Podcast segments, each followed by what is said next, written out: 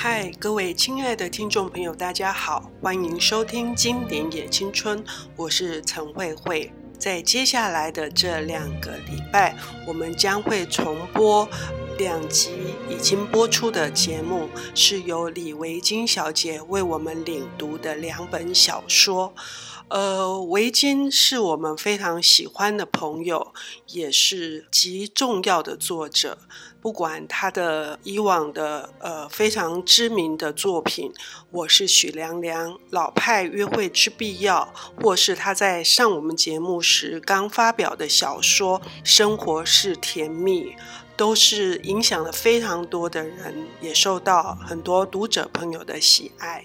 那么，他为我们领读的这些作品，第一本是《心是孤独的猎手》，第二本是《伤心咖啡馆之歌》。呃，虽然维菁他的生命消失了，他的形体离开了我们，可是他对于阅读、对于小说，以及对于生命与文学之间的体会跟领略，却是会永远陪伴着我们，是不灭的。接下来就请收听这一集要播出的是《心是孤独的猎手》。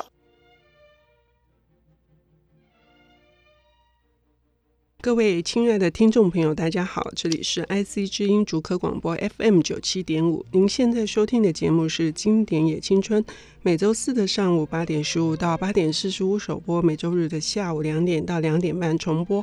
我是陈慧慧。我们今天邀请到的，我是他从《我是许凉凉》的这本书之后的忠实的读者，然后还有《老派约会之必要》。更令我惊讶的是，他写了很多艺评。他是小说家，也是艺评者李维京小姐。Hello，大家好，我是李维京。呃，维京最近出了一本书，是他的就是另外一部长篇小说《生活是甜蜜》。对，我看了，但是我不敢发表感想，因为太多知名的作家，还有太多读者都是一面好评，而且他们写出来的一些文章都令我觉得哇。他可以从这本小说里面扩展出这么多的那个面相出来，但是其中有一幕我印象太深刻，甚至我每天只要想到那一幕，我的我觉得是捶心肝，就是那只黑熊，那只狗，啊，狗啊，那只小狗。对于那么深爱的人，会怀着这么大的恨意跟残忍啊！我觉得是小说家很可恶的地方。你承认吗？嗯，小说家比较老实了，对亲近之人、所爱之物，爱的同时又怀抱着恨意或一种比较残忍的东西，是人性的一部分。只是多数的人因为教养。因为体质不去感受或不敢去感受啊，写小说的人稍微 稍微老实一点，就是揭开了那些我们不想面对的。嗯嗯，我觉得生活是甜蜜，真的是甜蜜吗？非常的期待各位听众朋友有机会也能够翻翻这一本，呃，我非常喜欢的一本小说。那维京今天要来为我们介绍的这本经典是美国作家麦考勒斯写的《心是孤独的猎手》，这是也是他的处女作，嗯，是很了不起的作品。嗯，他好像被评为美国百大最好的小说，应该是吧？很有趣哦，这应该是还不到一个世纪，快要一世纪前的作品。作品嗯，呃，美国南方独有的文化。其实你就算不懂这些，你看到他还是会被他书里那一种写机灵之人、写孤独的存在、想要挣脱生存的困境，却始终没有办法的那一种孤单、那种绝望所感动跟共鸣。即使是生在二零一五年的台湾的我们，其实还是可以得到同样的共鸣的。嗯，刚刚你提到一个美国南方文学。嗯这本书算是代表哈，嗯，那可不可以跟我们谈一下美国南方文学的特色？美国南方文学应该它的极盛时期是一九三零年代啊，那个时候自从美国南北战争之后，南方一直处在一个比较相对于北方会认为比较不文明、比较弱势、比较贫穷的一个地区。那里的环境或那里所处的人们遭遇的困境，基本上都可以在美国南方文学这一大块文学领域里面出现。包括哪些问题呢？像是黑白的种族问题，像是贫穷的问题，啊、还有一个落后，应该也就是劳资不平等。消失的小镇，嗯，绝望。那我们也常常可以看到，那里的人对于上帝、对于宗教有一种特殊的看法跟依存。那有一些想要推动革新理念的人，或希望改善黑人运动的人，却被当作疯狂的人，或失意的人在游走。这些东西都在美国南方文学，包括麦卡勒斯的作品里面可以看到。几个美国南方文学的重要的。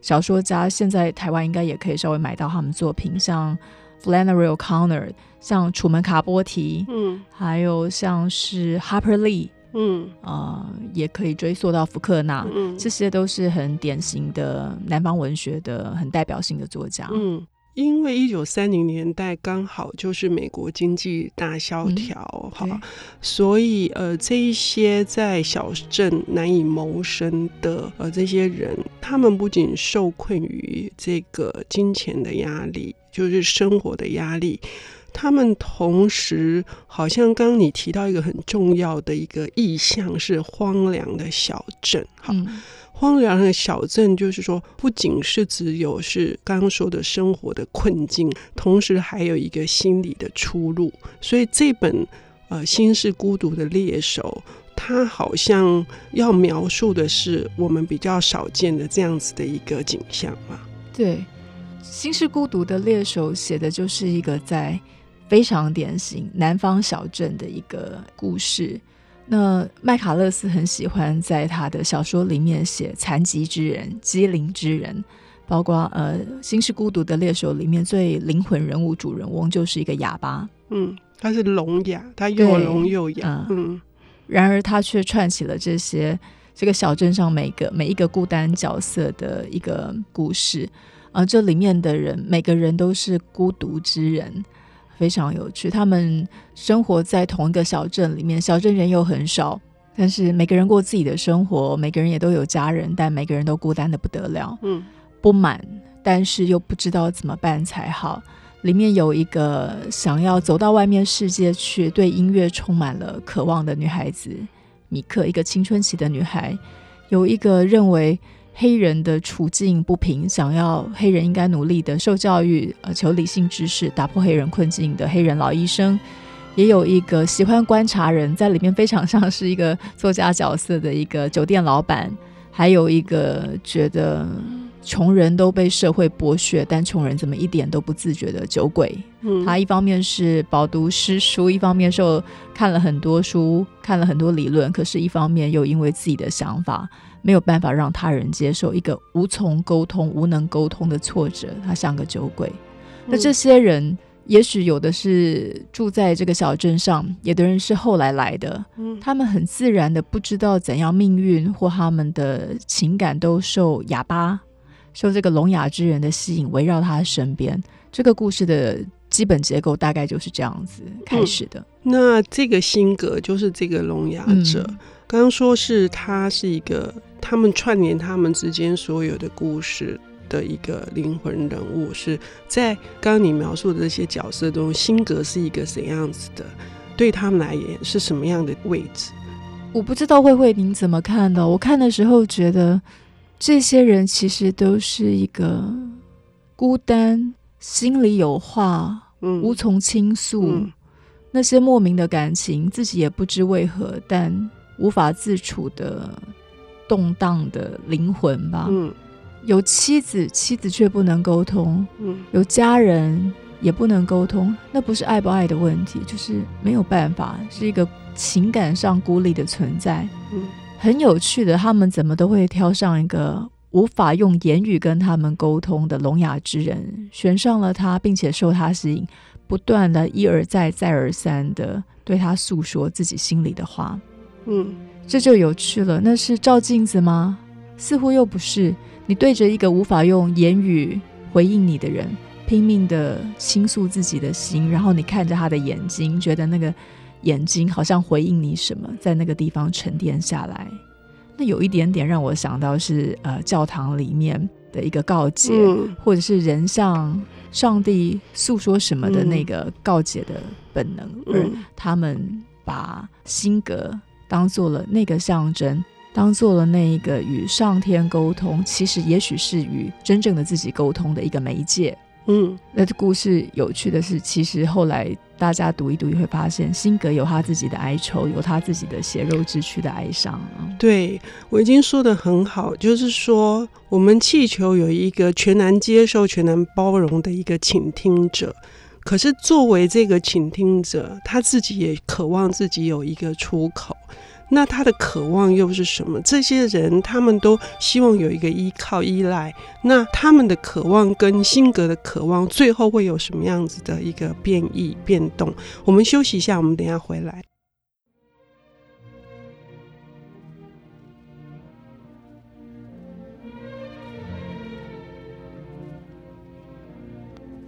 欢迎回到 IC 之音竹科广播 FM 九七点五。现在进行的节目是《经典也青春》，我们今天谈的是呃美国南方文学的代表杰作麦卡勒斯的《心是孤独的猎手》。呃，我们邀请到的领读人是小说家李维菁。呃，今天呃上半段的节目我们已经聊到了，就是这是一个四个线，四条线，嗯嗯，然后这些呃孤独的灵魂渴望有一个倾诉的出口。但是这个受倾诉的人，倾听者，他自己有他自己的困难。嗯，呃，我们可不可以聊一下这个特殊的这个性格？辛格，嗯，故事一开始就是从辛格开始的。他原本有一个跟他一样也是聋哑的住在一起的同伴。呃，在我读起来是他的同伴，后来精神的逐渐出现状况，逐渐没有办法。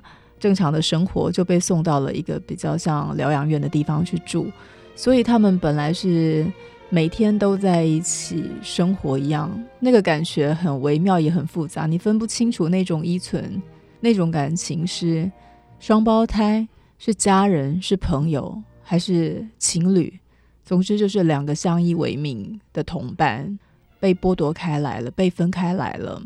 嗯，那个胖胖的辛格的好朋友被送去疗养院之后，辛格就陷入了一个人游荡的辛苦里面。回到家里面，看着那个房间，觉得一刻也无法容忍。他甚至搬了出来，到别的地方，到了我们刚刚提到的酒店老板的房子去租了个小房间，搬出来住，也在另外一个地方打火，借此和这个小镇的人群发生了连结。故事也是从这边开始的。在辛格整本书反复的接收到外来的人对他倾诉，那他也都给予，他是个温暖善良的人，给他们很 decent 的回应跟照应。可是他自己情感上的缺口，却无人能够满足或回应吧。他会试着要去疗养院找他的同伴，却发现他的同伴的精神状况越来越不好，到最后他的同伴过世。要讲结尾吗？不要，不要讲结尾。我们一定要卖个关子哈，因为那个关子太冲击了。嗯，嗯对，他也受苦于他每个人找不到心灵相属的，找不到皈依。辛格乍看之下，刚开始的时候，他是有一个稳定的呃心神的皈依的一个，你觉得永远可以回去像是家一样的人或家一样的处所或地方的那个东西被剥离开来了。就那个东西好像被剥掉了，结果那个被当做跟上天沟通一样、神一样管道的人，其实他可能最痛苦吧。到最后可能发现他的受苦极深。嗯，所以我觉得麦卡勒斯呃展现了一个非常高的技巧，那个高的技巧就是刚刚我已经他轻轻的带过，可是很重要，就是连接跟回应这件事情，嗯嗯嗯、就是说。呃，这些人他们都渴望跟外界、跟别人有一个很深刻的连接。也许最初的时候，呃，辛格跟他的朋友胖胖的那个安东尼，他们之间的连接是令人羡慕的。可是，那连接很容易就断了，因为病，嗯、因为各种原因。可是，他们也从辛格那里想要得到回应，辛格也很想从安东尼那边得到回应。可是，就是一个空茫茫的。因为这本书真的有那么绝望吗？我不觉得，我不知道维京你怎么想？我觉得麦卡勒斯，哎，我看了还蛮绝望的。但是，即便是现在看，也觉得跟我我们的生活里面也差不多，就是这么绝望啊。如果绝望这件事情是无法更改的，嗯，那起码你试图在跟外界、跟自己的孤绝奋战，试图跟外沟通，试图发生连结的那个过程，可能就会有一些人类挣扎而阐述的美好的东西发生，也不一定会有光亮。哦、嗯嗯呃，不是结果论，结果可能还是悲剧，还是绝望。但是那个人类试图挣脱命运或挣脱孤独的那个挣扎，嗯、可能就是自古以来艺术或文学，或者是文明的改进的种种的推进的最重要的动力，也不一定。嗯，麦卡勒斯他常常用这样子的一个象征在里头。我不管是这本书或其他的书。像呃，那个绝望的孤单的小女孩米克，嗯、她是喜欢音乐的，嗯、她着迷于别人家的收音机。那这几个象征都很明显，收音机是外来的声音，嗯、是那个孤单小镇以外的声音啊。她会幻想从那个声音进到一个比较明亮的、比较缤纷的，呃，不是她居住的单调枯燥的小镇的地方。她会去想，呃，她听音乐。他喜欢，我忘了是莫扎特还是贝多芬第三号。嗯，他听的时候觉得自己，那就是艺术给人带来的一个最重要的作用。你在现实里面，可或却忽然觉得被离地几寸，被拉上去了，跟什么东西相通了。在受到艺术感动的时候，他里面有一段描写他听到那个曲子的感动，写得非常。美丽，我觉得曾经被艺术、音乐或者是文学感动的人、嗯、都可以理解那个心情是。是、嗯、虽然是第一次听到那个曲子，但他觉得那些音符跟那些感情本来就存在他的心里。嗯，那不是第一次听到的，嗯、那是本来就存在他心中的东西，嗯、忽然清楚被叫了出来。嗯我觉得那一段写的真的是非常深刻，非常美好。我觉得被艺术所感动，被文学所感动，其实就是你其实已经原本有了，并不是你没有的东西。你因为这本书，因为这段音乐而突然有了，嗯，是你有你不知道，而它造成你发现啊。其实，在那边的那种微妙的感觉，嗯，所以尽管这个米克他失学，然后他还要照顾年幼的弟妹，嗯、然后为家里的那个经营的这个住宿公寓，父母这样子的，而且他弟弟还出了意外，要赔偿人家一大笔钱。嗯、可是因为跟音乐、跟那台收音机 产生了这种强烈的连接。所以那个感情也就得到了一种，那算是一种满足，一种寄托。寄托啊，嗯、再严重一点就是拯救了。嗯，对，就人生因此有了不同的面向，嗯啊，不同面向的感受跟观看的角度。它里面有一个让我想到那个。王家卫的电影，嗯，是《重庆森林》吗？嗯，他不是跑去，他对辛格先生有一种程度的迷恋。嗯，呃，这个小女孩除了常跑去找他讲话之外，还喜欢趁他出门的时候，跑到他房间去看看这个他房间的摆设，动动他的收音机也好，在他喜欢的人的房间里面动来动去，看来看去，他觉得非常的快乐，就让我想到那个王菲进梁朝伟的房间。他不想跟他自己做什么什么真正的 contact，他就到他房间翻一翻，弄弄鱼缸，他就觉得啊，好高兴。看的时候就想到那个电影，所以我说，呃，我觉得不是那么绝望的原因可能在这，也许它呈现的是一种荒凉，是一种绝望。可是如果我们真的也拥有那一丝接近艺术也好，接近音乐或者是文学。我们如果拥有那一丝小小的联系，我们好像真的可以得到另外一种，不管是放松也好，或者是说一种更深的一个期待也好。我感觉米克他对人生这件事情，对生命好像有了一些比较不同的期待。他最后还是失望了。你又你又泼我一盆冷水，性格悲观。